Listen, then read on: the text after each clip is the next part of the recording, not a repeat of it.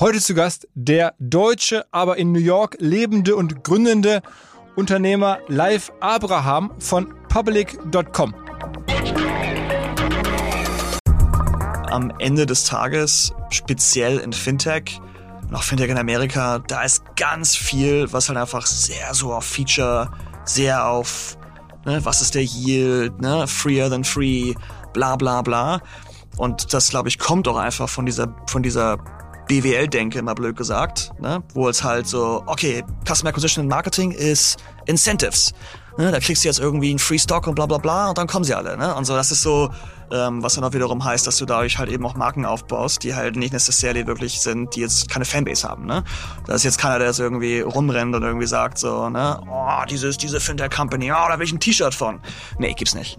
Ne? Gibt's nicht. Wir haben Invest-Heads zum Beispiel, also schwarze Hüte, die steht vorne Invest drauf und so, ne? die so halbwegs so ein popkulturelles Ding sind, wo du Fashion-Influencer hast, die die unbedingt haben wollen und so ein ganzer Kram so, ne? Und, und da ist einfach so ein Thema so, okay, again, ne? Ähm, bau eine Firma auf, die, äh, äh, wo Leute hinterstehen, ne? wo sie nicht nur deren Features benutzen, sondern wo sie hinterstehen.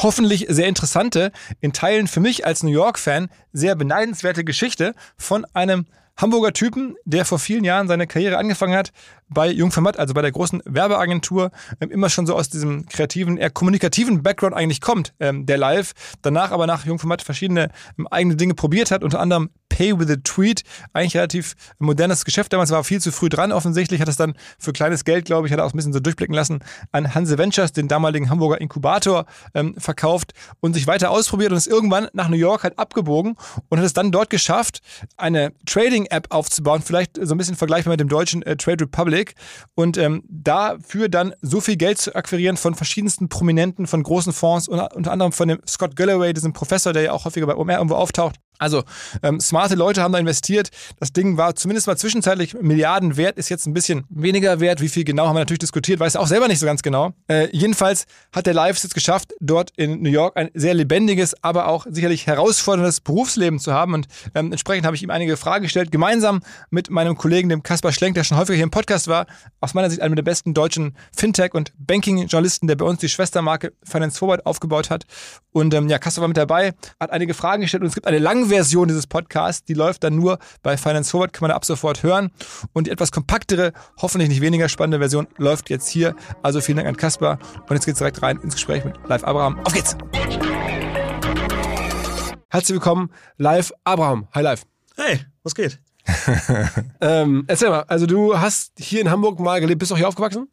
Ja, ja, ich bin aufgewachsen in Großhansdorf, Endstation Nummer 1. Und dann bin ich in die Stadt gezogen, als ich irgendwie so 18 war oder so. Und dann hast du studiert und dann warst du in der Werbung tätig. Genau, genau, genau. Damals ein bisschen Design studiert und dann ähm, bei Jungformat angefangen. Jede Stufe mitgenommen, die es gibt. Ich da als Intern erstmal, als Praktikant da irgendwie eingestiegen, als sie ihre Digital-Unit damals aufgebaut haben.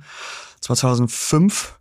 Und dann von da aus dann weiter. Ich war eigentlich noch eingeschrieben in der, in der, in der, in der Schule zu der Zeit. Und da von da aus dann auf einmal irgendwie Intern, studentische Aushilfe oder so. Bin aber da geblieben nach dem, nach dem Praktikant, nach dem Praktikum. Und dann von da aus weiter irgendwie Konzepte ran, was weiß ich. War so drei Jahre da. Da, ja, dann wolltest du dich selbstständig machen. Ähm, nee, danach bin ich mit einem Freund von mir, der auch bei Jungformat war, sind wir, haben uns bei ein paar Agenturen beworben in Amerika und sind dann nach Amerika gezogen, 2008, also jetzt so vor 15 Jahren.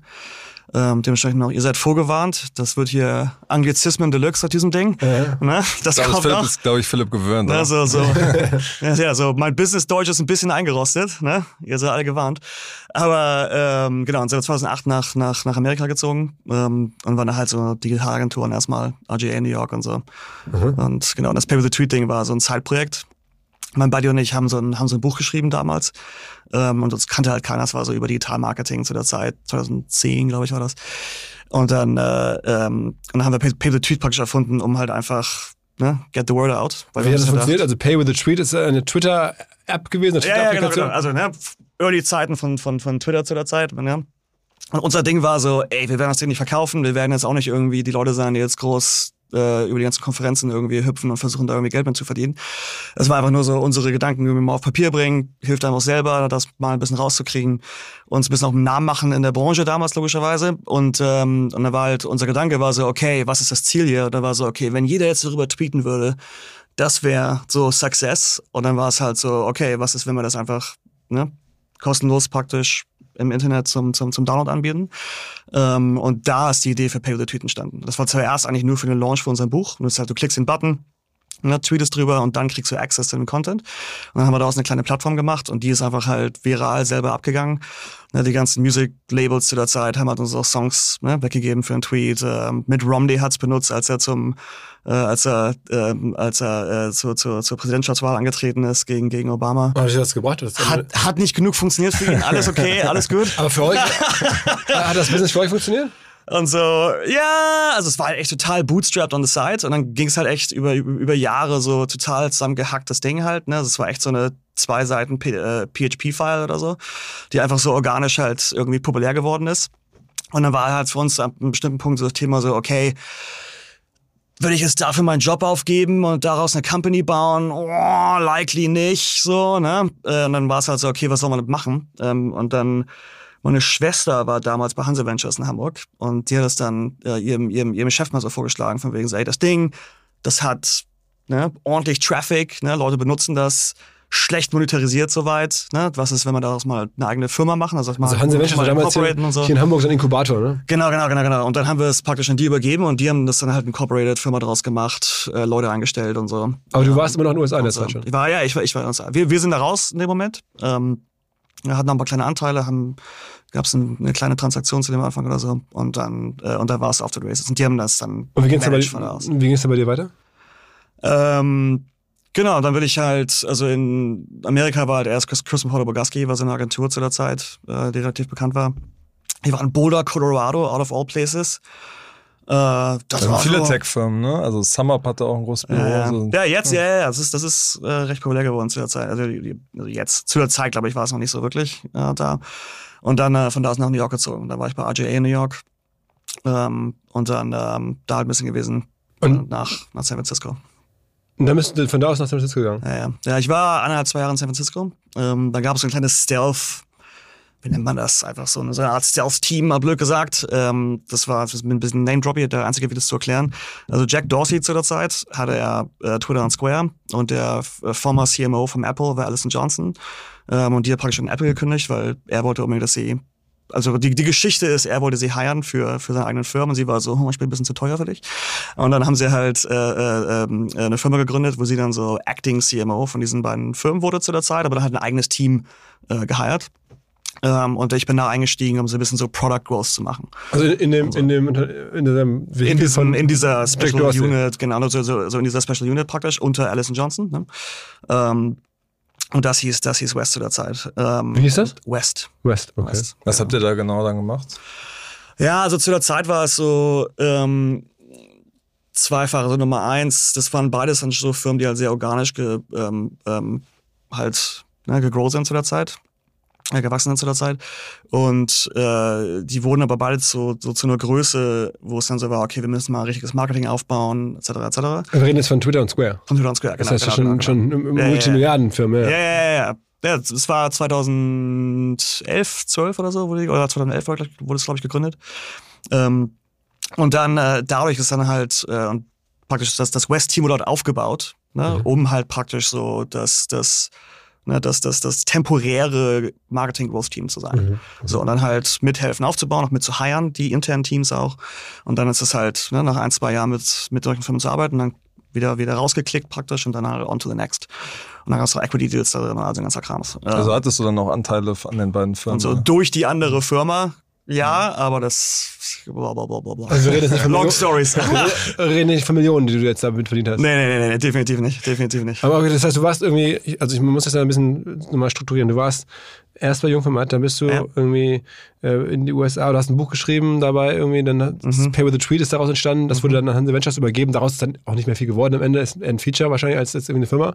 Ähm, bist dann äh, über amerikanische Agenturen in dieses Vehikel gekommen von Jack Dorsey, wo der mit seine, seine, seine großen Units da aufbaut. Und wie ging es dann weiter?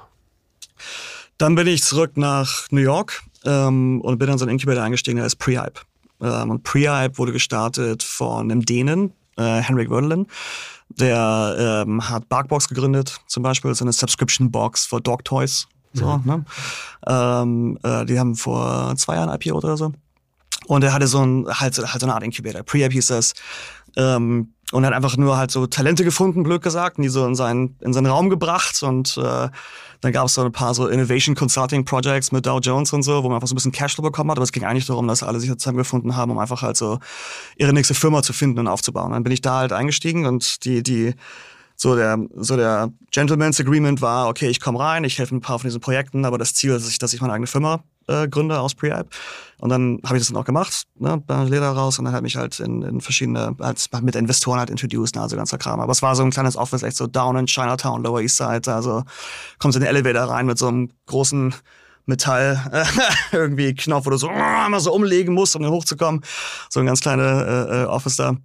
Aber es war super Energie und so ein paar gute Firmen rausge äh, Was denn? Was denn zum Beispiel? ähm, also Barkbox logischerweise war eins, äh, Managed by Q war eins, was damals an WeWork verkauft worden ist für 250, 300 Millionen Dollar. Ähm, äh, dann ist daraus entstanden Enco, meine alte Firma, das war so Freelancing-Software.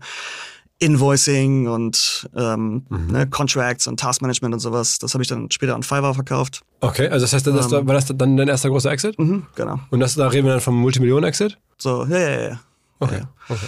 Glückwunsch, das ist schon mal viel äh, Geld. Ja, ja, gut, alles gut. Ja, ja, ich, ich, ich beklag mich nicht. Ja. Groß war der Ich Exit? beklag mich nicht, ich beklag mich nicht. Ja, keine, keine, keine offiziellen Zahlen. Aber, Aber wir reden jetzt schon über 20, 30 war, Millionen oder sowas. War, war, war alles ganz gut am Ende. Okay. Was, was bei dem interessant war, war, ähm, war auch viel Stock in dem, in dem, in dem, in dem, in dem Deal.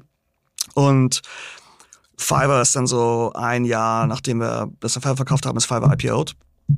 Und dann halt during Covid war das halt einer von diesen Covid-Stocks. Ne? Ja. Der halt wegen, ey, Future of Work, Remote Working, etc., etc. Und der ist, glaube ich, 600 Prozent hochgegangen. der der Stammgast, der ist Sven so. Schmidt, der ist auch Ja. Fiverr-Investor gewesen. Also echt insofern- so, das hat alles ganz gut funktioniert am Ende. Und du hattest nicht vorher Genau. verkauft, oder? Ja, nee, nee, nee. Ich, ah, pf, ich bin ganz stolz, wie das ist. Das war ein guter Trade für mich am Ende. Das, das, das ist schon. Was hat die Firma genau gemacht, die du da verkauft Also, Ähm, so Enco oder? hast? Ja, ja. Ja, Enco war so SaaS-Software für Freelancer. Ne? Also Invoices, also äh, deswegen ne, Rechnung schreiben, Fiverr, okay. Payments, bla bla Okay, bla bla bla bla bla. Okay. Also, Und dann, okay, dann, dann sind wir jetzt schon in der Pandemie angekommen, das ist ja noch gar nicht so lange her. Und da hast, warst du dann aus der Firma raus. Und was kam dann?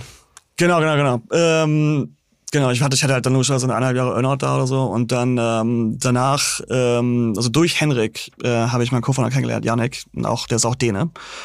Ähm, und wir kennen uns halt schon eine Weile halt dadurch. Und ich hatte meine Firma verkauft, er hatte seine Firma verkauft. Er hatte so eine, so eine B2B Trading API, die er aus London gerannt hat. Ähm, und dann waren wir beide so in diesem Moment so, okay, ja, haben ne, bisschen was verdient, ein bisschen umgeguckt, so, okay, was machen wir jetzt? Ähm, und äh, er ist halt Deep Fintech, ne? Ich war eigentlich noch gar nicht so tief im Fintech zu der Zeit. Und außer also ein bisschen Payments bei der anderen Firma, aber halt, ne? Mal gucken, wie, wie, wie so, so oder? mal schauen, so wie weit man das wirklich Fintech nennt, aber und dann, ähm, ähm, genau, und dann, ähm, und dann haben wir uns halt zusammengetan. Äh, und haben daraus, und dann haben daraus Public gegründet. Das heißt, die Firma Public.com, um die es jetzt hier demnächst gehen soll, also eine aktuelle Firma, wann wurde die dann äh, offiziell gegründet? 2018. 2018, Äh, okay. 2018 ähm, so gegründet. Ähm, ich war noch in einem Earnout zu der Zeit. Mhm. Psst, psst. ähm, und ähm, dann sind wir um 2019, September 2019 sind wir gegründet. Okay, so richtig losgelegt dann. Genau. Okay. Okay, und dann. Also wir gelauncht, ne? So, so. Genau, genau, okay, okay. Aha. Ähm, okay, dann erzähl's mal, äh, Public.com, der eine oder andere, der sich für äh, Fintech interessiert, der hat es schon mitbekommen, obwohl es ja eine amerikanische Firma erstmal ist. Was macht ihr da? Genau, Public, also erstmal kurz, Investing App. Ne? Ähm, zwei Components. Der eine ist Multi-Asset Portfolio, also ne, die Möglichkeit in ganz viele schöne Asset Classes zu, zu, äh, zu investieren. Stocks, ETF, Crypto, ähm, US Treasury Bills now, ne? T-Bills sind wieder cool, weil die geben ja in New York, also in, in Klingt jetzt so ein bisschen wie das 5%. amerikanische Trade Republic. und so. Na, na gucken wir nochmal reich. äh, und eben jetzt auch äh, Dinge wie ähm, ähm, ähm, Alternative Assets, also zum Beispiel Collectibles kannst du in ne, Rare Sneaker, ähm, Kunst investieren. Okay. Ne, ähm, wir, äh, bald kommt ähm, äh, Musikrechte, also hat Royalties auf, auf, auf Musik und so, ne, etc. etc. Von da ist halt immer weiter. Ne, und das halt äh, die Möglichkeit halt so holistisch dein Portfolio aufzubauen und das eben auch holistisch zu managen. Das ist, wo wir einen großen Fokus auf haben. Die andere Ecke davon ist halt Kontext, um das Portfolio zu haben. Ähm, und na, da haben wir halt äh, damals ein Social Layer aufgebaut. Ähm, kannst halt sehen, was andere Leute machen, was sie, was sie investieren. Ne? Viele Leute, die halt so ihre, ihre Thesen halt äh, sharen auf der App und so.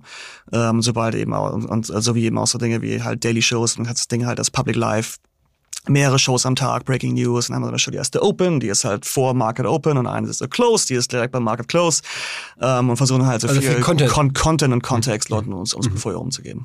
Zu der Zeit war ja Robin Hood auch schon groß in den USA. Was war eure Hypothese, dass es da quasi noch Platz gibt, weil die ja schon sehr stark gewachsen sind, eine sehr starke Marke auch hatten? Ja, also zwei Sachen. Nummer eins, ähm, die erste Welle von diesen, von den Trading-Apps ähm, in Amerika, du kannst argon wahrscheinlich auch, eigentlich auch in Europa, waren ähm, sehr um Speculation aufgebaut.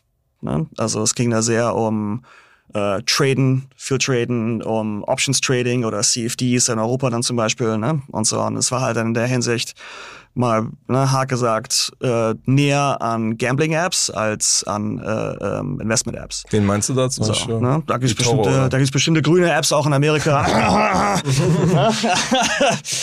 und so, ähm, genau, also das ist das eine. Also so die erste Welle äh, hat, glaube ich, auf die falschen Produkte gesetzt. Und ähm, wo das, glaube ich, einfach herkommt, ist, weil du kannst halt echt viel Kohle damit machen. Ne? Ähm, wenn du das Spektrum so anguckst äh, äh, in, unserem, in unserem Space, kannst du dir vorstellen, so auf der einen Seite hast du deine Active Trader Apps, Options, Margin, ne, was ja halt ein fancy Word ist für Kredit aufnehmen, um damit zu traden ne, und so on. Und da ist halt dann so dein Daytrader, ne, deine Candle Charts, ein bisschen mehr so semi-professional, ne, ein bisschen mehr äh, spekulativ, ne, etc. etc. Auf der Seite aber auch kannst du auch viel Kohle machen, weil du hast halt, ne, kannst halt viel Geld an einem User verdienen, relativ schnell. Aber auch super high churn. Ne? Das heißt, du musst halt, bist halt echt in einem Game, dass du immer wieder neue User acquiren musst, ne? weil if you're lucky, you have two years lifetime. If you're really lucky. so, und wahrscheinlich eher eins. Two Year Lifetime heißt, der- Nutzer bleibt zwei Jahre haltbar dann. Genau, genau, genau, genau. Dann ist er pleite. bevor, bevor er einfach ausburnt und pleite ist, sozusagen, genau. Das ist halt, und da, die, die, die, wirklich die, ersten, Also die ersten Iterationen von den ganzen Trading-Apps, die waren, die waren halt eher auf der Seite, ne. Auf der anderen Seite hast du so deine Passive Investing-Apps, ne? In Amerika ist das so die Robo-Advisor, ne, dein Wealthfront und so eine Sachen. Und da hast du halt so, okay, ähm, ist definitiv mehr so Retirement Planning, ne, so Rente aufbauen etc. etc. und eher so das Rationale, ich packe ein bisschen Geld weg und so, alles gut. Ähm, das Ding da ist jedoch, äh, das es dauert sehr lange, also super long Paybacks, braucht eine lange Zeit, bis du da ne, äh, äh, gutes Geld an einem, an, an, einem, an, einem, an einem User wirklich verdienen kannst. Ähm, aber auch very low churn. Ne? Das ist die Lifetime von den Usern ist zehn Jahre plus ne? oder noch länger, wenn du ein etablierter, wenn du ein etablierter äh, äh, Player bist. So, das Problem da ist aber auch very low engagement. Ne, das heißt, wenn du da als Firma irgendwie was aufbauen möchtest, wo du halt Leute später noch eine andere Asset Class hast irgendwie, ne, ähm, ähm, die du mit, mit introduce etc. etc., ähm, ist das schon schwierig. So, ne? Wo wir sitzen, ist wirklich die Mitte. Und ähm, wie wir es nennen internally, ist, ähm, ist die Thesis of the engaged investor. Das heißt, du hast Investoren, die aktiv ihr Portfolio aufbauen. Das heißt, ich wähle selbst aus, welche Stocks, welche Assets, ne, wo ich mein Geld in Bonds stecken möchte und sowas. Und was das aktive Picken macht, ist, es kriegt das es kreiert eine emotionale Verbindung zu deinem Portfolio. Was du nicht hast, wenn du dein Geld in eine Blackbox steckst, wo es jemand anders für dich managt. Ähm, was auch darum passiert ist, dass du halt necessarily nicht, nicht necessarily viel, viel davon lernst. Ne? So, und was halt für Retail-Investor definitiv der Fall ist, ist very much learning by doing. Ne? So, das heißt, aktives Portfolio aufbauen. Auf der anderen Seite aber, je nachdem, was du halt für Produkte anbietest, und da ist halt vorhin das große Ding, wir machen auch kein Margin, wir haben auch keine Options gelauncht, ne? werden wir irgendwann natürlich tun, aber jetzt gerade halt, ne, auch um uns um zu introducen, ne, wer wir sind und wie äh, äh, was ein User bei Public machen äh, soll, was, wofür das Produkt gut ist. Ähm, und was daraus halt passiert ist, dass halt, dass halt das, das, das Engagement kommt nicht vom Daytraden und Gambling Speculation, es kommt von dem Content und dem Kontext around your portfolio und so. Und dementsprechend halt, ne, you will care about the content, sorry, Englisch, you will care about the content much more um, if you've picked your own portfolio, if you have an own thesis around it, ne, if you, ne, wenn du halt glaubst, okay, deswegen investieren in diese Firma, ich glaube, diesen, das, Aber ist denn das am Ende ähm, trotz all dem sinnvoll? Ich meine, man liest ja immer, wenn man jetzt ein bisschen Geld anzulegen hatte, einfach ETFs machen, liegen lassen, Augen zu, ist die beste Möglichkeit. Jetzt äh, schwärmst du ja gerade auch so ein bisschen von der Idee des aktiven Stockpickings. Also ist das, kann man das dann doch mehr empfehlen? Ey, ich kann kein Financial Advice geben, legally, dementsprechend, ne, das ist schon mal Nummer eins. Also, aber worum es geht, ist ähm, erstmal, ja, du kannst total einfach dein Geld in 500 stecken und es liegen lassen und das mag für dich total feine Strategie sein, ne? alles okay, klar. Ne? Ähm, auf der anderen Seite natürlich geht es auch darum, äh, dass, du, dass du eventuell auch äh, äh, ähm, Experience in etwas hast, ne? wo du vielleicht auch, auch bestimmte Firmen besser bewerten kannst. Ne, und sagen wir mal, ich bin jetzt ne, in Tech und dementsprechend verstehe ich zum Beispiel Tech-Companies besser, als ich andere Companies verstehe und so eine Sachen. Ähm, die andere Seite ist auch, dass äh, nicht jeder fängt direkt dort an und äh, weiß eventuell auch, dass das eventuell eine Strategie ist, die für dich richtig sein könnte.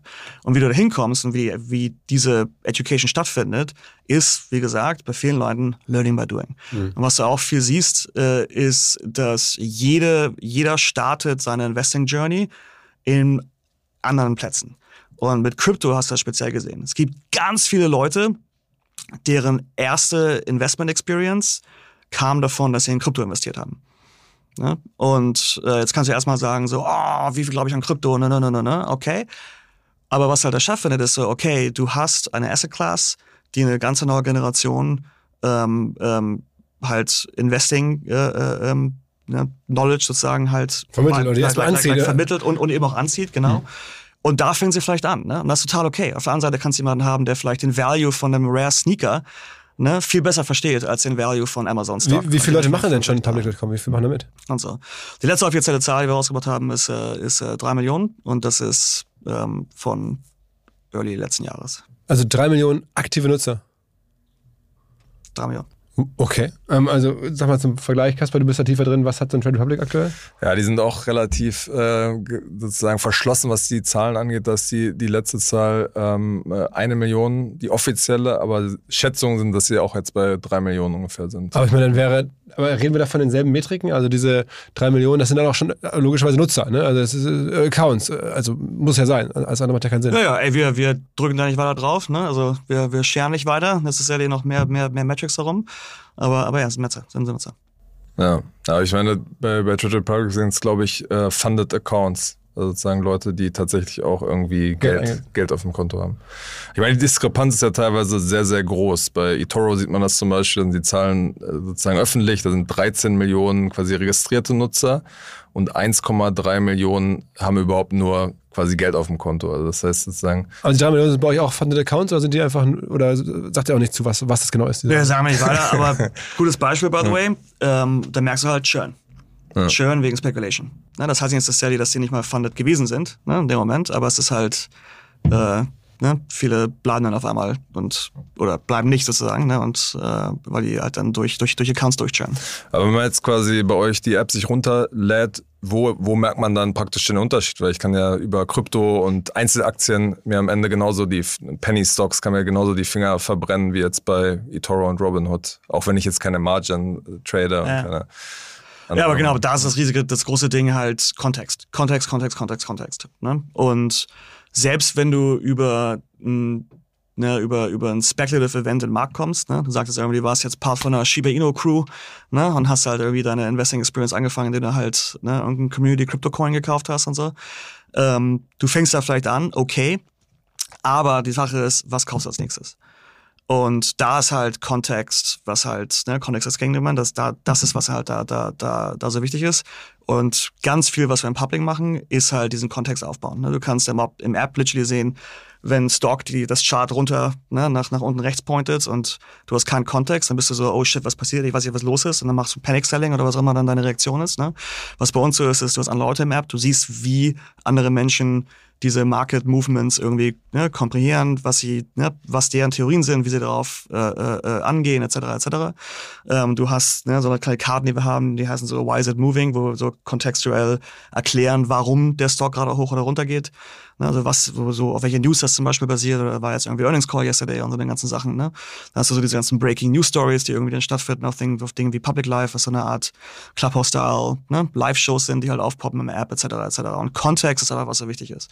Wir haben zum Beispiel ein, eine Sache auch erfunden, ähm, äh, Safety Labels, die jetzt praktisch fast jedes Investment-App in Amerika mittlerweile macht, ähm, was einfach ein Label ist, was auf äh, Stocks und auch ETFs und so äh, liegt, ähm, die eventuell super volatile sind, gerade die äh, mehr, mehr, mehr risky sein können, die vielleicht ne, wenig Liquidität im Markt haben und, äh, und so, um dir halt dann einen Kontext zu geben. Das heißt, du kaufst den Stock, Model poppt up und you swipe to confirm, dass du den Kontext verstehst mit so, hey, was du gerade investierst, mag vielleicht ein bisschen mehr risky sein ähm, und so eine Sachen. Und das ist halt dieses, dieses, dieses In-Context äh, Education äh, ist, was wir super, super, super wichtig finden, weil, again, Retail Investor are learning by doing.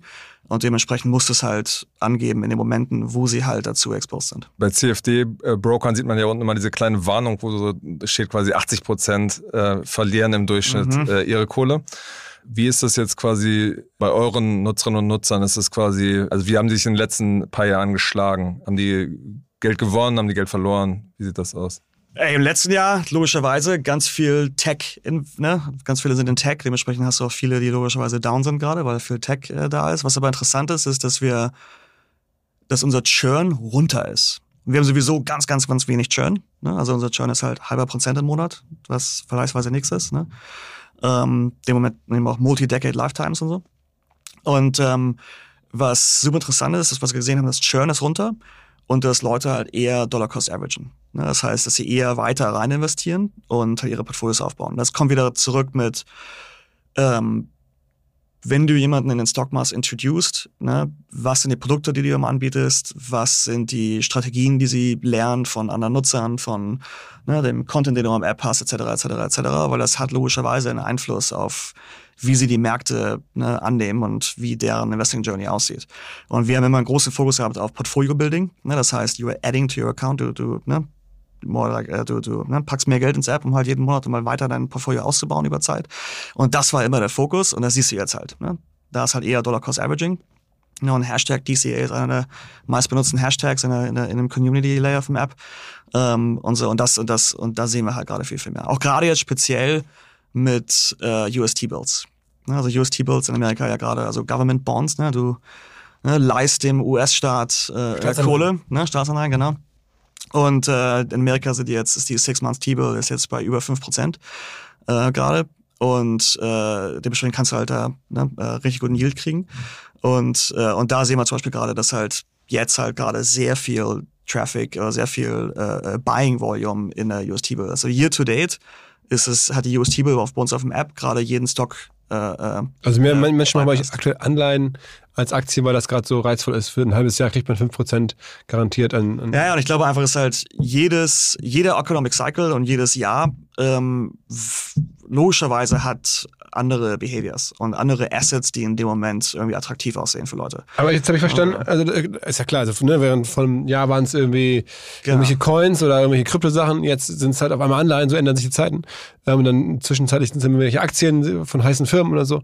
Aber ähm, am Ende haben wir es ja schon verstanden. Es ist irgendwas zwischen Robinhood, Trade Republic, eine ähm, Reddit quasi sozusagen. Reddit, so. genau, eine, aber eine, eine, eine, ja, eine, eine Banking-App oder Trading-App mit sehr viel Content und Education.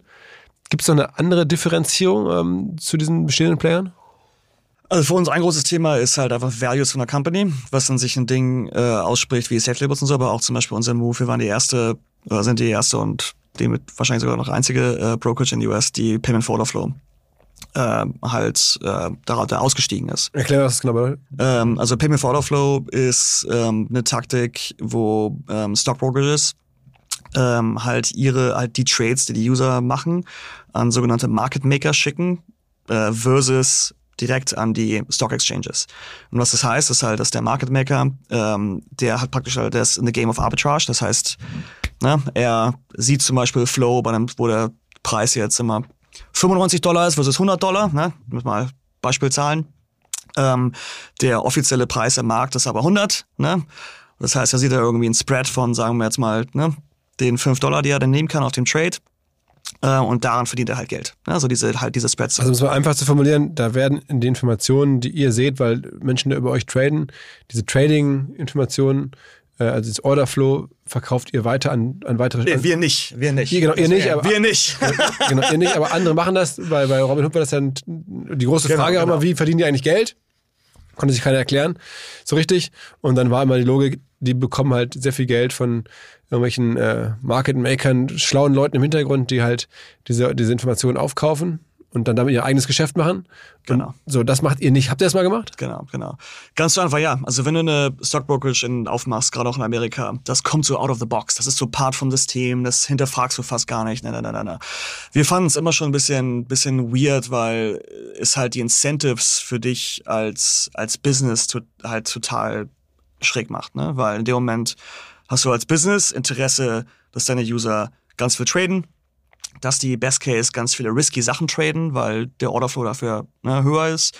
Du willst, dass die Options traden, weil Payment for Orderflow on Options ist verdienst du viel mehr Geld dran als in normalen Stock ne, äh, äh, investieren.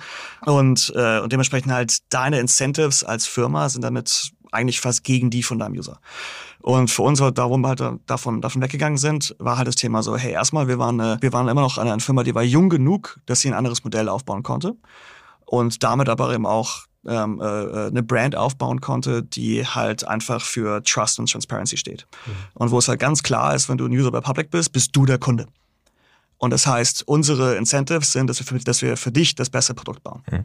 Wobei man noch sagen muss, dass es auch unter Experten umstritten ist, wie, wie das einzuschätzen ist. Es gibt zum Beispiel Matt Levine von Bloomberg, der eigentlich sehr, sehr kritisch sich viele Sachen anguckt und der sagt, eigentlich ist das, wenn man sich das anguckt, die Mathematik, ist es okay, Payment for Order Flow zu machen, weil die Kunden da trotzdem von profitieren. Ja, es kommt drauf an. Ne? Also wenn du auf die Market Structures guckst, in Amerika ähm, ist es ganz schwer, wirklich ein schwarz-weißes Bild da zu machen, weil es einfach halt so ein großes, komplexes Thema ist. Ne?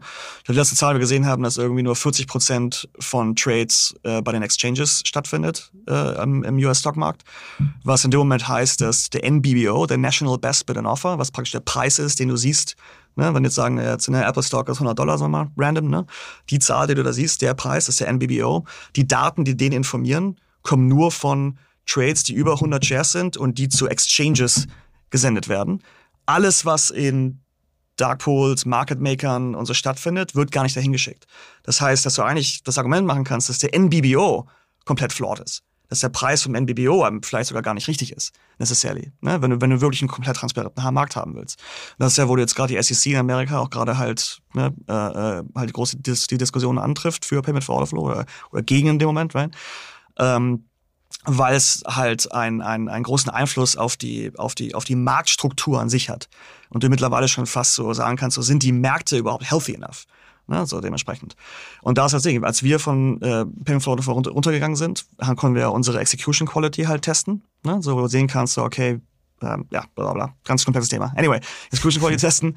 Ähm, und da haben wir gesehen, dass wenn wir, als wir von Payment for Flow runtergegangen sind, haben wir auf einmal bessere Preise executed für unsere Kunden, als wir drauf waren. Was logisch ist, weil es das Game of Arbitrage. Ne? Wenn du halt woanders Preise hast, wo zwei Partys, der Market Maker und die Brokerage, Teil von diesem Spread irgendwie wegessen, ne? es ist logisch, dass weniger für dich bleibt als, als, als, als End-User. Okay, also man versteht, ähm, ihr habt da auf der ähm, B2B-Seite, also nicht auf der Kundenseite, sondern was, wo das Geld verdient wird, habt ihr noch was anderes. Da verdient ihr sogar weniger, ähm, weil ihr darauf verzichtet, dieses Payment for Order Flow entgegenzunehmen. Ähm, wo holt ihr diese Kohle wieder rein, die euch da fehlt? Ähm, mehrere Dinge. Auf der einen Seite ist auch Fees auf bestimmten Trades. Crypto hat zum Beispiel Fees, After Hours Trading has Fees, ne? Alternative Trades, so Kunst und so hat straightforward Fees. Ähm, ne? Und dann halt Interest und Cash, etc. etc. Mhm. Ähm, wie wir darüber nachdenken, ist die Sache mit so, dass ähm, der Gedanke, dass alles kostenlos sein muss und gerade auch in so in, in, in Startups und Tech, dass es unbedingt kostenlos sein muss und ne, das ist so eine von den Dingen. Ähm, glauben wir, dass das ist einfach falsch. Und dass das eigentlich ne, gar nicht necessarily besser ist, etc. etc. Denn die besten Brands, die besten Marken, die besten Firmen haben Pricing Leverage. Wo, du, wo der User äh, total okay ist, für bestimmte Dinge zu bezahlen, ähm, wegen der Transparenz, weil sie wissen, dass das dass, dass sie dadurch auch das bessere, das bessere Produkt bekommen und weil sie wissen, sie selber sind der Kunde. Und das sehen wir selber für, von, so von unseren Usern, ne? dass äh, es total okay ist, auf ein paar Sachen Fees zu haben, äh, wenn sie wissen, wo, wo das Geld hingeht und dass sie selber der Kunde sind. Mhm. Okay. Genau, du hast gerade schon gesagt, dass äh, quasi CFD, das sein gutes Geschäft, äh, sozusagen Zitat, ist denn das, was ihr macht, ist es dann für euch trotzdem noch ähm, äh, ein gutes Geschäftsmodell? Ja, ein gutes Geschäft, und da muss er aufpassen, äh, weil, ich, weil mein Argument wäre, es ist kein gutes Geschäft, weil du halt die, weil du halt durch die ganzen Customer durchburnst. Ne? Aber Ähm, sozusagen auf den Trade gesehen oder auf sozusagen das, Ja, genau, das Jahr mal's. gesehen. Ne? so, wenn du ein Business aufbaust, ist so, wofür optimierst du? Optimierst du für hohen ARPU, also Average Revenue per User? Ne? Also optimierst du dafür, so schnell wie möglich, so viel Geld wie möglich aus einem User rauszuholen? Oder optimierst du für Lifetime? Wie lange bleibt er mit? Wie, lange bleibt der Kunde? Und was kann ich ihm eben sogar in fünf Jahren vielleicht noch verkaufen, was ich dann irgendwie launche und so. Ne? Ähm, und wir haben einen großen Fokus auf Lifetime. So, das ist einfach so, wie wir das Business run, so welche Produkte wir launchen, wie wir die introducen, etc., etc. Wir haben Fokus auf Lifetime. Ähm, das heißt nicht, dass der ARPU necessarily low ist, aber es heißt, dass die Produkte, die wir auswählen, die wir launchen, wie wir sie introducen, etc., dass das halt den Fokus hat, Lifetime comes over, comes over ARPU at the end. Ähm, weil wenn du dich nur auf ARPU konzentrierst, dann passiert halt, dass du halt schnell eventuell äh, Entscheidungen machst im Business, die halt gegen deinen Kunden gehen. Wie viele Kunden braucht man denn mit eurem Modell, irgendwann mal Break-Even zu sein? Äh, da, da, kommen wir, da kommen wir hoffentlich bald hin. Okay, also mit drei Millionen Accounts in irgendeiner Form, die du da gerade genannt hast, damit äh, kann man schon arbeiten. Äh, aber trotzdem ist es ja ein Game, wo wahnsinnig viel Geld reingeflossen ist. Ja, ist auch die Sache, wo du noch halt investierst, ne? Weil es ist immer die Frage mit so, wenn du das Business anguckst, von wegen, hey, wann ist Break-Even? Break-Even ist eine Frage von, wie viel investierst du in neue Produkte, wie viel investierst du in andere Märkte, wo du reingehen willst, etc., etc., etc. Ne? Versus, was brauchst du, um das Geschäft, was du jetzt gerade hast, ne? äh, um das einfach halt zu, zu, zu, zu maintain. So, ne? Deswegen halt eine Frage. Aber trotzdem ist ja irgendwie in äh, Trade Republic, Kasper, Größenordnung, was da reingeflossen mittlerweile? Ähm, eine, äh, knapp eine Milliarde, schätzen. Also eine Milliarde in, in Robin Hood, glaube ich, auch äh, mindestens in der Größenordnung. Ähm, wie viel Geld habt ihr bislang aufgenommen? Wir haben 300 Millionen geraced. 300 Millionen, das ist ja auch schon sehr viel Geld. Also ich meine, ich kenne jetzt nicht so viele Leute, die Ja. 300 Millionen aufgenommen haben und vor allen Dingen auch von durchaus namhaften Leuten. Ne? Erzähl mal so ein bisschen, wer das Geld gegeben hat.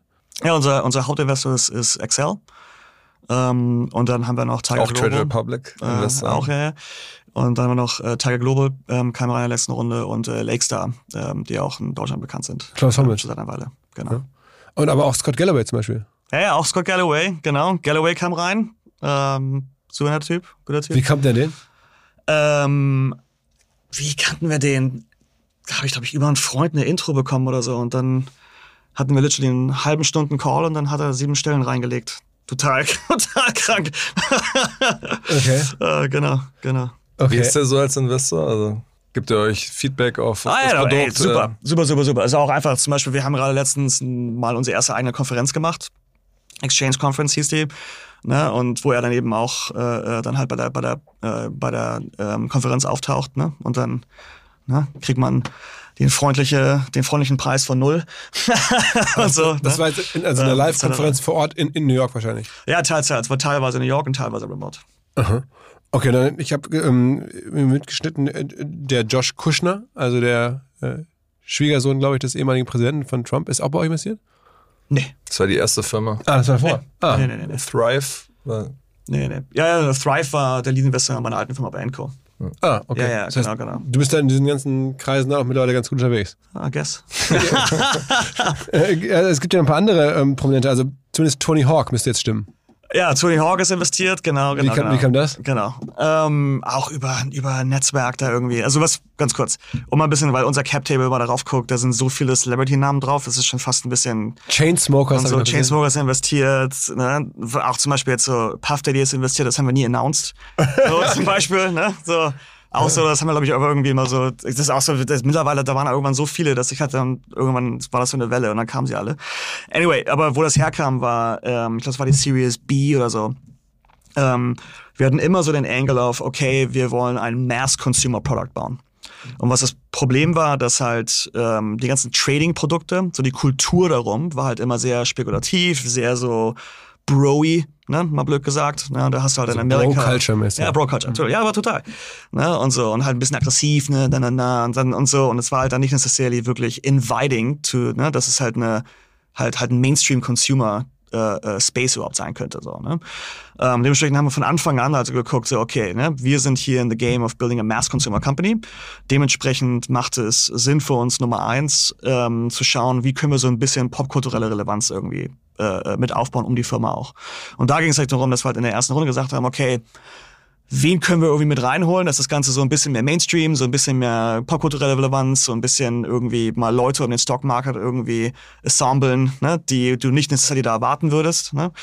Und da ging es dann halt los mit Adam Will Smith investiert, der Casey Neistat investiert zu der Zeit. Ähm, dann zum Beispiel Sophia Amoroso ist die Founderin von, von so Girlboss in Amerika äh, und so. Und da, das, das war so die erste, äh, so, so, so, so, so halt so die erste. Kommen die ganzen Leute ran. Also ähm, Will Smith und so, die kann man ja nicht einfach anschreiben und sagen, hättest du mal Bock.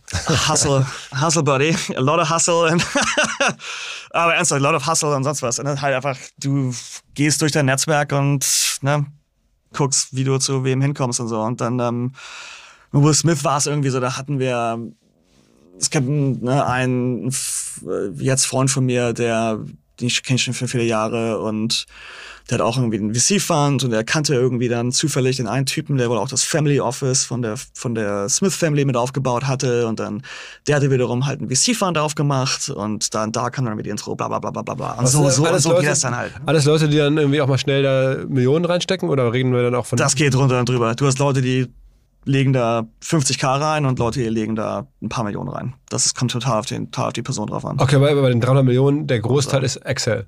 Großteil ist Excel und Tiger und, und Lexter. Was ja also gerade, ähm, Excel ist ja wahrscheinlich einer der erfolgreichsten Fonds der Welt, ne? Also muss man sagen, das ist ja schon jetzt irgendwie seit Jahrzehnten ähm, so die, einer der absoluten Premium-Namen. Ähm, die habt ihr dann auch überzeugt äh, mit dem Konzept schon, wann war das, als sie da reingekommen sind? Das war Anfang 2019. Ja. Okay. Okay. Äh, welche Bewertung steht jetzt im Raum für die Firma? Also bei 300 Millionen ist ja sicherlich auch jetzt ein Unicorn. Ja, die letzte war 1,2. Die letzte, die letzte offizielle ist 1,2 Milliarden. Und braucht man nochmal Geld oder kommt ihr damit jetzt durch? Jetzt gerade ist okay. Wir haben immer, Janik und ich haben, haben immer so diese, diese eine Rule für uns gehabt, so raise money when you see opportunity, don't raise money when the money runs out. Um, und Gerade gibt es keine Opportunity, ne? so, ah, so, ja, depends, depends. Um, aber es war also, als wir die letzte Runde geraced haben, es war Ende 2000, ja, Ende Februar ähm, 2021, also das ist fast ne, über zwei Jahre mittlerweile. Ähm, wir hatten unsere Series C, das war 65 Millionen geraced und die war im Dezember von dem Jahr davor. Und dann im Februar gab es dann schon die Series D. Das heißt, als wir die Series D geraced hatten, hatten wir das Geld von der Series B noch gar nicht angefasst.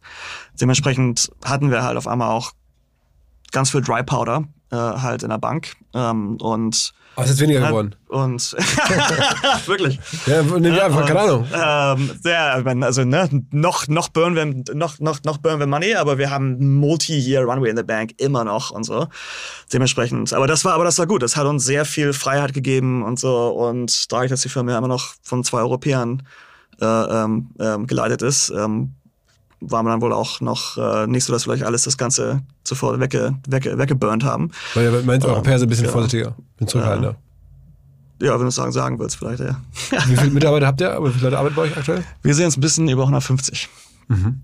Sag mal, und dieses ganze Thema ähm, Investments in Collectibles und ähnliches, ist, da, ist das noch so heiß wie vor ein, zwei Jahren? Ich meine, insgesamt ist doch der Markt schon stark abgekühlt, oder? Gefühlt, also auch für Krypto, also auch für viele Themen, die vor einer Weile richtig gut aussahen. Mhm gefühlt geht es jetzt, hast du ja gerade selber gesagt, mehr wieder um Anleihen und um die klassischen Sachen. Yep.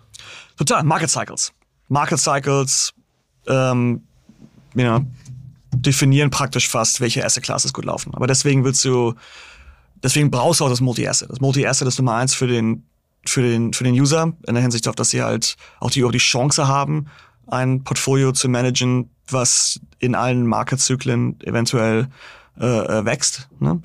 Ähm, versus wenn du einfach nur dein Krypto-Account hast irgendwo und das ist, da liegt dein Geld, dann hast du einen anderen Account irgendwo anders, ne, für dein Fixed Income und dein Stock-Portfolio irgendwo anders, äh, ist halt dann schwierig, dann dein, dann dein Geld wirklich ne, holistisch zu managen. Und dann als Firma genauso, weil als Firma ist natürlich, äh, willst du, dass deine, dass deine, dass deine Revenue nicht so volatile sind, dass du nicht auf einmal irgendwie, ne, wenn du halt nur Transactional Revenues hast, Payment Photo Flow und was weiß ich, ähm, und auf einmal aus der Market Cycle, wo halt Trading weniger wird und auf einmal verdienst du weniger Kohle, ähm, ist halt ist halt auch kein gutes Business necessarily. Und ich finde, das siehst du auch jetzt in den Bewertungen in den Public Markets von ne, ein paar von den Trading-Plattformen, die halt hauptsächlich auf Transaction Revenues ähm, ähm, basieren. Ähm, und da ist halt das andere mit dem, mit dem Multi-Asset, wo für uns ganz, ganz, ganz wichtig war und ist, dass wir ein Business aufbauen, was ne, in, der, in der Majority halt Revenues hat, die halt recurring sind, die sind auf Assets sind. Ne? Würdet ihr sagen, seid eine Bank jetzt am Ende? Wir sind eine Registered, wir sind eine äh, Stock Brokerage. Also es ist eine, eine Regulated Stock Brokerage. Das ist anders als eine Bank in Amerika. Ähm, aber es ist halt eine SEC, äh, FINRA regulated, etc. etc. Ne? Mhm, mhm. Und eines Tages muss man dann trotzdem an die Börse gehen, wahrscheinlich damit, ne? Um das Ja, ja, ja. dort- Aber, ne? Also wir reden in, in zwei, drei, fünf Jahren vielleicht. ja. Okay. Und machst du dir Sorgen jetzt auch im Zuge von diesem ganzen Silicon Valley Bank Crash und, und ich meine, die äh, ganze Finanzwelt ist ja ziemlich äh, fragil geworden.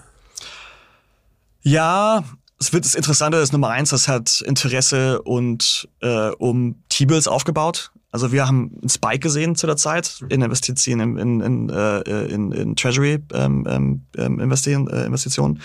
Ähm, weil halt Treasuries sind backed from the US Government. Ne? Das ist die einzige, ist die einzige Asset Class, wo die SEC es dir erlaubt zu sagen, it's a safe investment, ähm, was total krass ist. Ähm, und da haben wir schon, da haben wir schon einen kleinen, halt dann, dann halt einen kleinen Spike gesehen.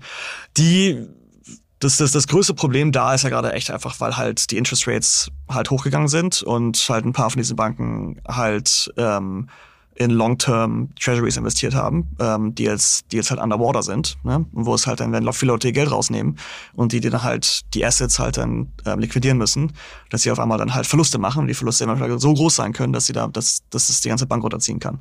Das ist ja praktisch, was passiert ist mit Silicon Valley Bank. Dementsprechend ist es ein sehr spezifisches Problem, ne? Da. Deswegen würde ich nicht sagen, das ist necessarily jetzt was, was jetzt irgendwie ein Epidemic für das ganze System ist. Assets aber es habt ist ihr denn halt, bei euch in ne, der Bank? langsam. Äh, das stellen wir nicht. Das stellen wir nicht. Also, aber, aber wir reden schon von Milliarden, muss ja sein. Ja. Also, Das stellen wir nicht. okay. Was schätzt du? Jetzt bin ich gespannt.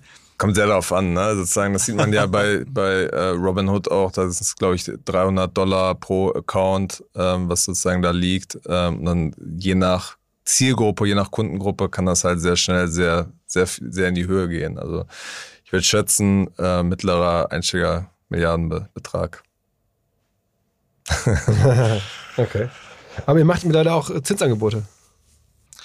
Ähm, ja, wir machen es durch Treasury Bills. Also wir haben ein Produkt gelauncht, das heißt ein Treasury Account. Das heißt, du kannst, du legst praktisch Geld in den Treasury Account. Das wird dann automatisch in US T-Bills investiert.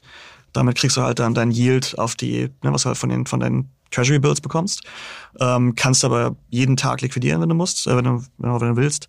Ähm, äh, und dann hast du auch sowas wie Automatic Rollovers. Das heißt, wenn die ihre Maturity hatten, sagen wir es eine sechs months T-Bill und die, du hitst jetzt dann sechs Monate, dann wird die automatisch weiter investiert, etc. etc. Und das, das hat halt das, das Investieren in Treasury Bills halt vereinfacht zu einem Punkt, wo äh, es halt so, äh, äh, sag mal, ja, ähm, ähm, liquide und einfach ist wie halt ein High Yield Savings Account oder so. In Deutschland ist ja so Zinsangebote ja wahnsinnig attraktiv für Hm. die Leute. Es gibt so wahre Zinsjäger, die quasi immer gucken, wo sie Was ist die, was ist die Zahl, was ist die jetzt gerade? Ist immer noch in den 2% irgendwas, Also es oder? gibt so, ING zum Beispiel macht 3%. Ja, okay. ähm, äh, und das 3,2 gibt's jetzt Ja. wahrscheinlich mit als, als höchstes Angebot von, von ein, zwei Banken. Da gibt's ja ganze sozusagen Leute, die das die ganze Zeit tracken und dann ihr ganzes Geld von der einen zur anderen Bank ähm, hin und her schieben. Was ich jetzt so von Leuten aus den USA gehört habe, ist, dass es da gar nicht so äh, populär und gar nicht traditionell so krass verankert ist, dieses Thema. Also bei Apple hörte man ja irgendwie eine Milliarde in, Mhm. nach ein paar Tagen, als sie jetzt dieses Zinsangebot rausgegeben haben. Das ist ja eigentlich gar nicht, gar nicht so viel. Ne? Das hat Trade Republic mit diesen Ja. 2% äh, auch nach relativ kurzer Zeit bekommen. Ja, ne? ja. ja aber da war ich, da war ich auch überrascht. War ich auch überrascht. Ähm, also schon ein großes Thema. Ne? Jegliche Neobank und Investing App und was weiß ich, alle haben sie irgendein Yield-Produkt. Ne? Nach jedem Fed-Meeting, was gerade stattfindet, genau wie letzte Woche, sind gerade Market-Events für uns. Ne? Wenn immer ein Fed-Meeting ist und sofort danach kommen Also die Fed- raus. Federal- die Federal, Res- ja, Zentralbank, ja. die Zentralbank, genau. ähm, und so, wenn die halt über ihre, über ihre Rate Hikes sprechen und so. Ähm, ist schon ein großes Thema. Ähm, die ganzen großen etablierten Banken, JP Morgan etc., geben eigentlich fast gar nichts raus. Und äh, was interessant ist, du siehst halt, merkst halt gerade, dass die einfach halt so eine, so eine Marktmacht haben. Ähm, und halt dann, ne, der Aufwand für viele Menschen, die sehen das dann so, ja, okay, dann halt lass ich es immer noch liegen und so, ne? Aber das verändert sich gerade, weil halt einfach alle ihre Rates da irgendwie rauspushen im Marketing. Ähm, verändert, verändert sich das gerade ziemlich. Wer ist denn euer größter. Wettbewerber? Also wen, wen, wer ist denn, welche Firma oder welche Plattform ist denn für euch Ja. Das ist immer so das Ding so, weil kommt drauf an, auf welche Asset Class du rauf guckst, weil je, je größer du wirst, je, you know, weiter dein, dein Produkt wächst, je mehr overlappst du halt in verschiedenen Bereichen, bei verschiedenen Dingen, ne? So, auf Krypto kannst du sagen Coinbase, in, ne, ähm, im äh, ne, more passive investing, so Investment Plans, so kannst du sagen, ne, äh, wäre es wahrscheinlich eher so ein Wealthfront-Thema, ne? Ähm, in Single Stocks ist wahrscheinlich trotzdem immer noch Robinhood, ne? Und sowas. Es kommt ganz darauf an, welchem Angle du da irgendwie ranguckst, wenn du so äh, einen Competitor finden willst. Ähm, aber ja. Und wo holt ihr eure Nutzer her? Also wer sind eure typischen Nutzer und wo kommen, also ich meine, am Ende ist ja so ein Spiel äh, auch sehr stark ein Marketing-Spiel, weil du musst diese Accounts und diese Ja. Einlagen ja akquirieren. Also wie Ja, machst du das? Äh, der größte, größte, größte Teil ist äh, Organic, also einfach Word of Mouth. Ähm, und für uns ist das ein Thema, weil ähm, wir haben so dieses kleine Prinzip intern von so Build a Fanbase oder Userbase. Und Dinge wie der Payment Photo Flow Thema, halt, dass wir halt sehr stark für Transparenz, sehr stark für, wir sind auf der Seite des, des Users und so stehen. Ähm, das ist was, wofür wir in Amerika relativ bekannt sind. So, weil in unserer Branche ne, gibt's äh, viele schlechte äh, Beispiele, sagen wir mal. Und äh, dementsprechend ist das, ist das etwas, wofür wir relativ bekannt sind. Und ähm, wir darüber nachdenken, ist so, es gibt so das Thema auf so Retention, ne? also wie Leute mit halt bei dir bleiben als, als, als, als Kunde. Und dann gibt's so äh, Utility Retention, also Leute, die mit dir bleiben, weil sie halt einfach die, die Features nutzen ne, und sagen, ah, es ist kostenlos hier und dann die haben die drei Features und bla bla bla, finde ich super, bleibe ich. Auf Utility Retention ist es super einfach, darauf zu competen. Ne, da kann irgendein neues Startup kommen, macht die gleichen Feature, macht das zweimal irgendwie ein bisschen prettier oder ne, weil es halt neu ist, ist es cooler auf einmal, ja, ja, ja, schwierig darauf halt immer irgendwie zu, zu competen. Das andere, was ist, was ist, was ich nenne, Emotional Retention. Eine Emotional Retention ist die Retention, die kommt von der Verbindung, die du selber als Mensch zu der Firma hast. Und die kommt nicht von Features necessarily, die kommt von Values.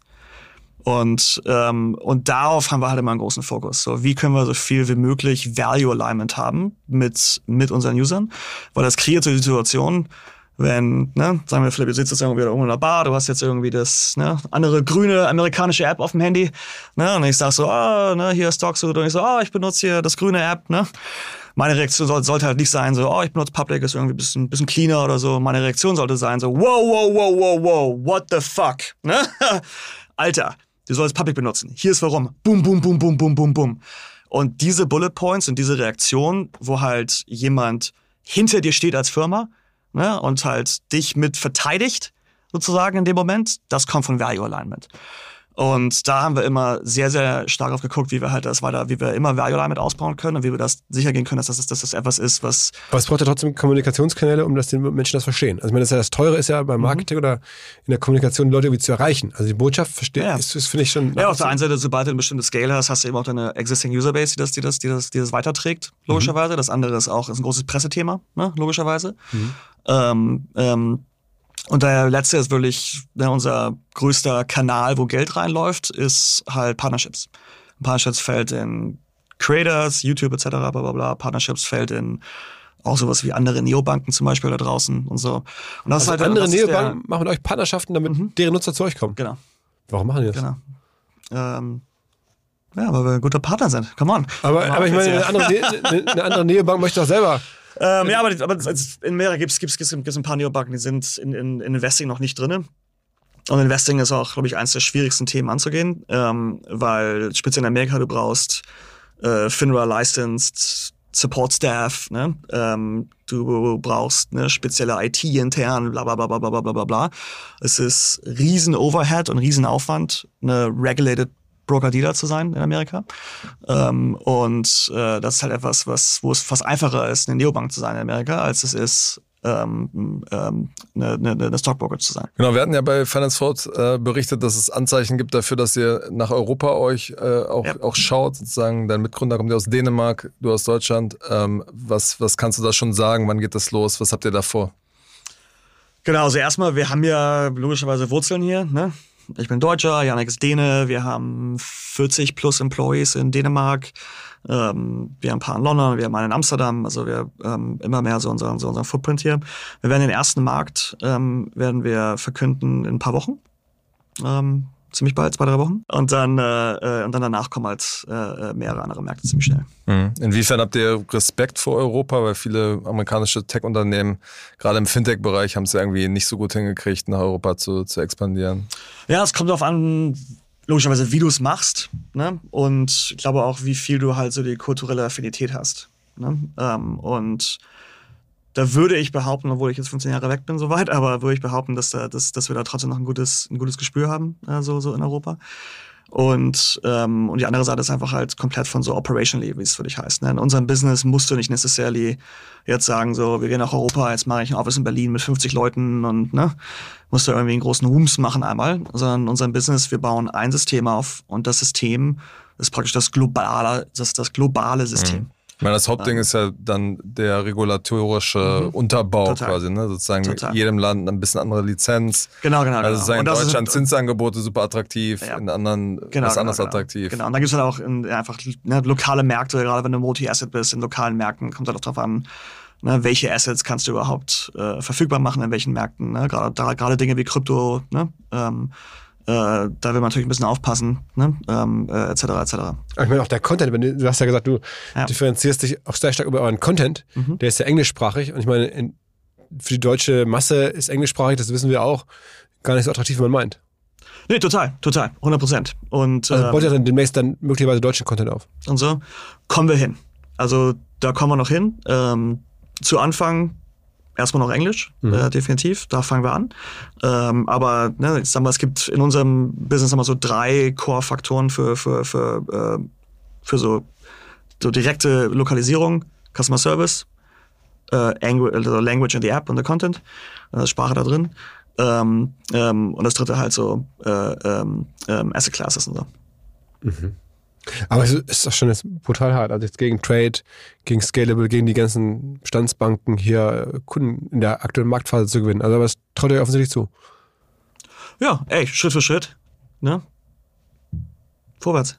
Wie ist denn deine ähm, Olli Samba-Anekdote? Wenn man dich googelt, dann gibt es irgendwie eine Webseite, äh, wo du dich bei Olli Samba bedankst. der war, der war ein Investor in meiner, in meiner alten Company bei, bei, bei, bei Enco. Mit, mit Global Founders. Äh, genau, mit GFC, ja, ja, ja. Genau, genau, genau. Das war einer meiner kürzesten Pitches ever.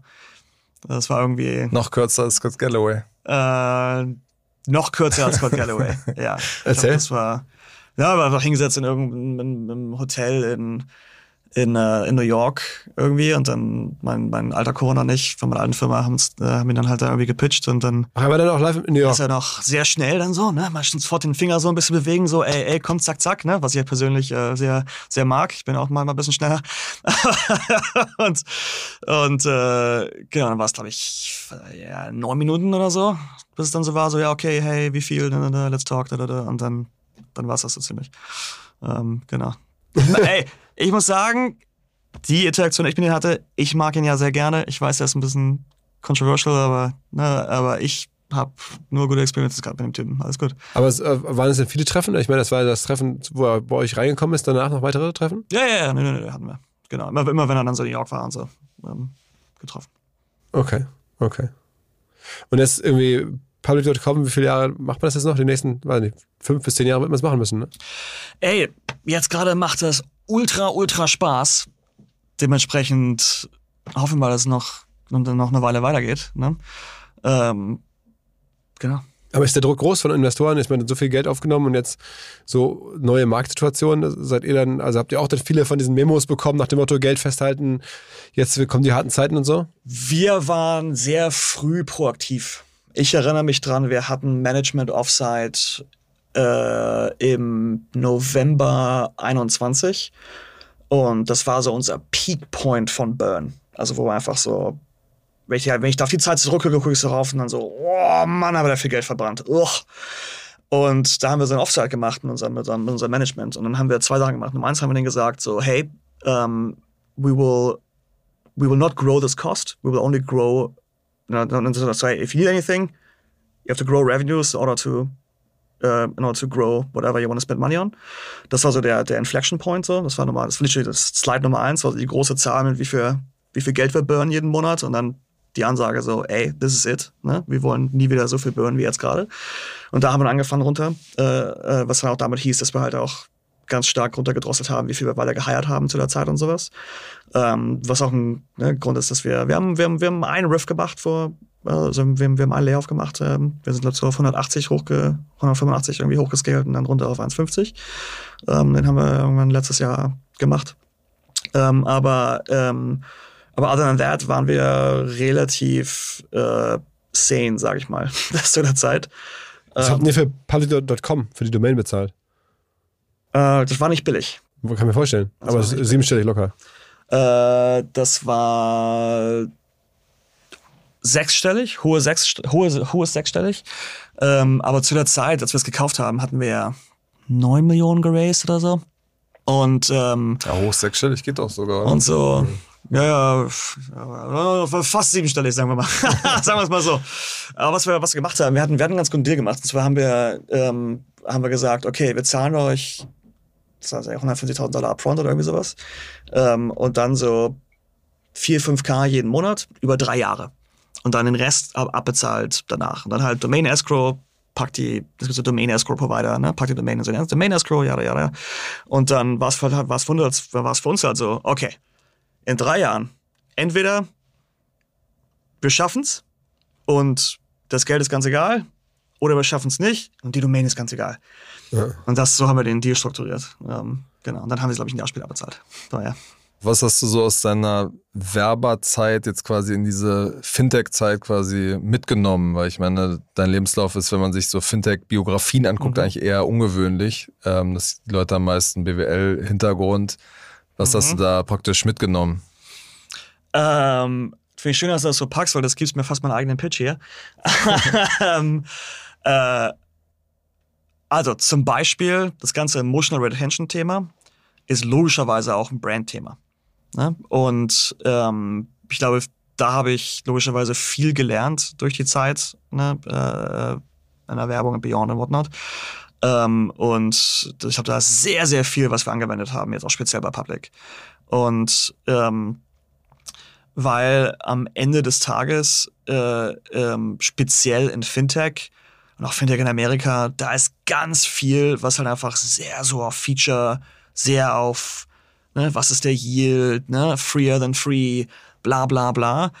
Ähm, und das, glaube ich, kommt auch einfach von dieser, von dieser BWL-Denke, mal blöd gesagt, ne? wo es halt so, okay, Customer Acquisition and Marketing ist Incentives. Ne? Da kriegst du jetzt irgendwie einen Free Stock und bla bla bla und dann kommen sie alle. Ne? Und so, das ist so, ähm, was dann auch wiederum heißt, dass du dadurch halt eben auch Marken aufbaust, die halt nicht necessarily wirklich sind, die jetzt keine Fanbase haben. Ne? Da ist jetzt keiner, der jetzt irgendwie rumrennt und irgendwie sagt so, ne, oh, dieses, diese Fintech-Company, oh, da will ich ein T-Shirt von. Nee, gibt's nicht.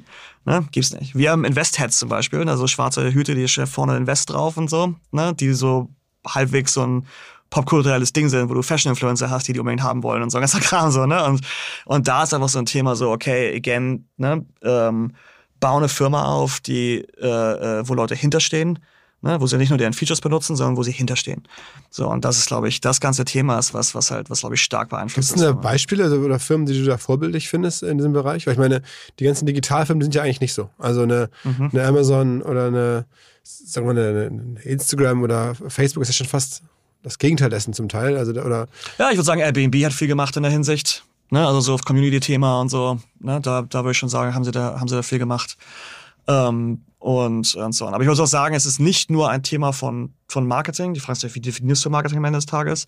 Aber es ist ein Thema von, ähm, was sind deine Werte als Firma? Und in der ganzen Zeit von einer Firma, in der ganzen History von einer Firma, finde Wege, wie du die Werte beweisen kannst nicht nur wieder darüber sprechen kannst, sondern wie kannst du sie beweisen. Ne? Und da ist deswegen auch das Payment for Order Flow, dass wir die Safety Labels im App haben. Ne? Ähm, ne, den Content, den wir, den wir haben, die Konferenz, die wir halten, etc., etc., etc., etc. Ähm, ist halt immer so, was immer du machst, ne, was immer du irgendwie auch in der Welt siehst, was passiert, ne, wie kannst du in dem Moment das auch für dich nutzen, um deine Werte zu, äh, äh, äh zu proven, ne, zu, zu halt auch einfach ne, zu, ähm, zu zeigen. Mhm. Wenn man sich fin auf den Fintech-Bereich guckt, muss man ja schon sagen, dass Cash App international schon geschafft hat, popkulturell mhm. eine geile Marke aufzubauen. Es gibt ja da auch Klamotten von, es wird in Rap-Songs verwendet und so. Denen ist ja das schon auch gelungen. Ja, ich das Interessante mit Cash App ist natürlich, ähm, ist so, ja, auf der einen Seite, also ich sag mal so, wenn du sehr stark in einfach so Popkultur spielst, ist es einfach, es cool zu finden. Weil es ist einfach, ne, jetzt den Rapper cool zu finden, etc., etc. Und deswegen einfach zu sagen, so, oh, das ist doch cool. Ne? Oder jemand macht die ganze Zeit eine witzige Werbung und dann ist so, oh, das ist doch cool, weil das ist doch witzig und hahaha. Ne? Und so. Ähm, ich glaube, was gerade in Financial Services wichtig ist, ist Vertrauen. Und ähm, Vertrauen und sag mal, Coolness zusammenzubringen das beides, die, die, die Balance von dem zu striken, da, das finde ich halt extrem hart. Und das ist, das ist das, worauf wir halt immer achten. Wie können wir diese Balance äh, wirklich halten? Dass wir halt sehr, sehr, sehr trusted Financial Player, ne? Du fragst Fragen, wo das Geld liegt und so, ne? Wo mein Geld liegt, etc., etc. Ähm, das zu balancen mit äh, Coolness-Faktor von, da stehe ich hinter, hinter der Firma, finde ich auch ganz cool, würde ich auch ein T-Shirt von tragen. Ähm, so, und da würde ich sagen, dass er bei Cash App so, ja, ist cool, weil halt sehr popkulturell, ey, mit dem Rapper, wie geil ist das denn, jada, jada, jada. Ähm, ich würde aber nicht sagen, dass es necessarily Cash App eine äh, ne, ne, ne, ne gute Brand ist, wenn es darum geht, dass sie ein starker ne, eine starke Finanzfirma sind sozusagen, wo ich jetzt irgendwie ernsthaft viel von meinem Geld reinstecke. Und, ne, und das du dann eben auch typischerweise. Ne? Die sagen ja selber, so, so in Amerika gibt ein Segment, literally so the unbanked, wo es Leute gibt, die können von Bank of America keinen Bankaccount kriegen. Ne? Schrecklich, aber ist halt so. Und ähm, äh, das ist deren, das ist auch deren, deren Hauptzielgruppe, ne? die unbanked, sagen sie selber auf Earnings Calls und sowas. Ne? Und dementsprechend ist es dann, haben sie da fast schon ne, auch dann auch eine Strategie, die eventuell dann auch heißt, wo dann ne, das Thema vielleicht weniger relevant ist für sie oder so. Aber ja. Alles klar. Okay, na dann. Ähm, große Runde hier heute. Aber es ist ja auch echt selten, dass es Deutsche gibt, die da in den USA Unicorns bauen. Also, wir hatten das hier schon einmal auch schon mal zusammen. Erinnerst du dich noch? Marius Schlosser. Genau. Kennt ihr euch? Oh, ja, ja, ja, ja. Ja, ja, ein paar Mal kennengelernt. Aber ja, aber ist ja, war ja auch Thrive, ne? Josh ist ja Co-Founder in Oscar und so. Genau, also Oscar, die genau. ähm, Versicherungsfirma, ja. hatten wir von einem Jahr oder sowas gemeinsam ja. zu Gast, Kaspar und ich.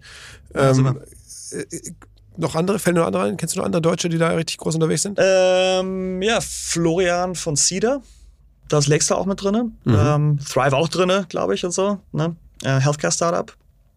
Ähm, äh, ganz cool. Da, da, wir tauschen uns immer hin und wieder mal so aus. Ähm, wen gibt's noch? Wen gibt's noch? Deutsche. Philipp von Borges gab es mal mit Refinery 29, aber das ist mittlerweile nicht mehr da. Mhm. Äh, Nina Faulhaber ne, mit A Day. Ja, ja, ja, ja, genau, genau, genau, genau. Die hat, glaube ich, auch einen kleinen Angel-Check im Public drin. ähm, genau. Alles klar. Ciao, ciao. Sehr gut. Ciao, live. Ciao. Dieser Podcast wird produziert von Podstars bei OMR.